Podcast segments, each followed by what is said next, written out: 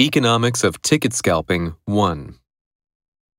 Allegations that tickets to recent AFL and NRL finals matches were being resold for up to three times their initial price raise questions of why ticket scalping happens and whether anything can be done about it. To an economist, the existence of a secondary market where tickets are resold is a sign that they have been undersupplied, underpriced, or a combination of the two. Event promoters, for example, are incentivized to sell as many tickets as possible so they can profit off sales of food, drinks, and other concession stand items.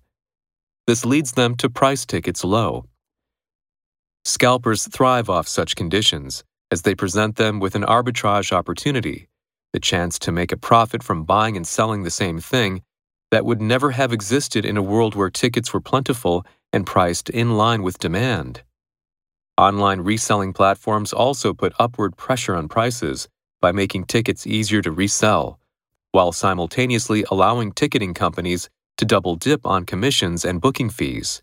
The Australian Competition and Consumer Commission is taking ticket reseller Viagogo to the federal court, alleging the company engaged in deceptive pricing.